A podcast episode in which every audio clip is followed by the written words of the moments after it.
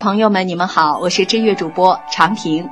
今天知乐古典音乐要与您分享的是歌剧《通往当代之路》第二集。慕尼黑的阿尔夫只写作舞台音乐，他的舞台清唱剧《布兰诗歌》能把旋律与节奏融为一体，很快开始风行全世界。他的简短歌剧《月亮与节俭妇人》。有点近似童话，高雅朴素的特质让人爱不释手。他的希腊悲剧，不论是用译文版本，如《安提戈尼》《暴君伊里帕斯》，还是希腊文原剧为本，如《普罗米修斯》，都以抽象乐剧体现文学歌剧的特点。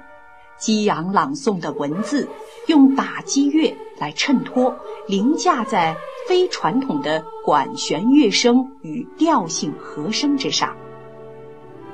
现代歌剧夸大打击乐的作用，这可以追溯到斯特拉文斯基，以及在音乐想象力方面极其丰富的奥尔夫。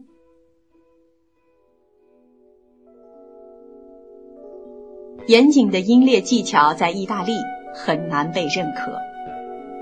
达拉皮克拉是第一个在歌剧中运用十二音技巧的意大利作曲家，但他的做法很讨巧，他的囚犯可以与传统的旋律风格并立相融。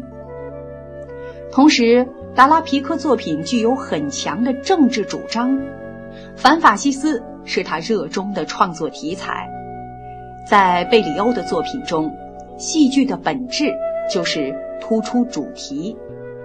他1970年在圣塔菲首演的作品以死亡为主题，交织着不同的戏剧手法。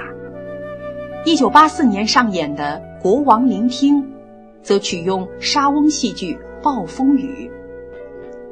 除了作品本身，意大利对二十世纪歌剧的贡献，还包括制作人与舞台设计师。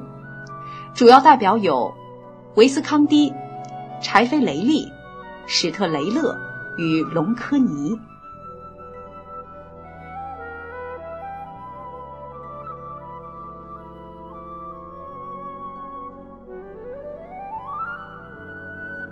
英语世界。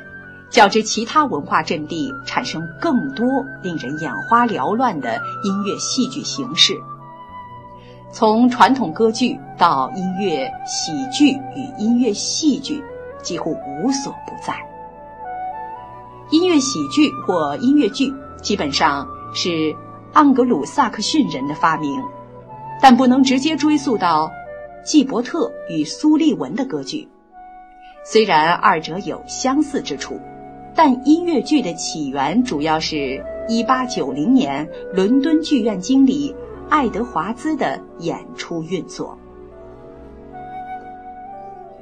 新型的娱乐节目避免严肃内容，偏向于比较轻松的题材，剧中结合了闹剧、通俗剧、伤感、歌舞、合唱与大团圆。这类音乐剧强调更动听的旋律。美国的音乐剧继承了这样的传统，其中科恩、罗斯杰、哈特、哈默斯坦二世与波特都成绩斐然。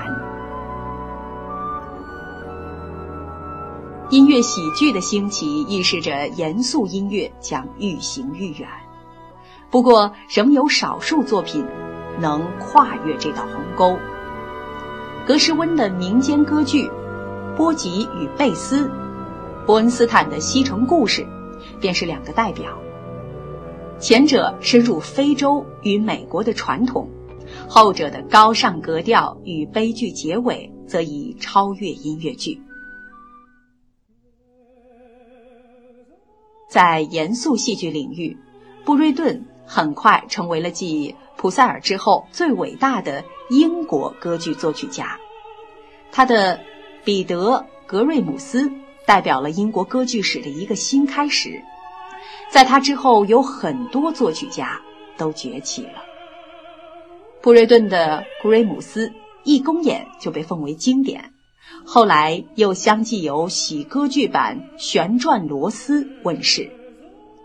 布瑞顿的歌剧具有冲击观众心灵的力量，他发明了儿童歌剧与教会歌剧等新的形式，后者大都取材自中世纪的神秘剧。一九五八年首演的《诺亚的洪水》是代表例子。这些创新形式，都代表着布瑞顿过人的天赋。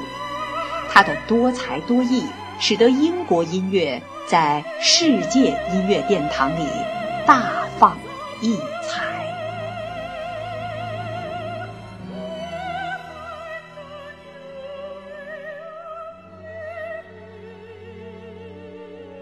亲爱的朋友们，今天知乐古典音乐就与您分享到这里。我们下期节目再见。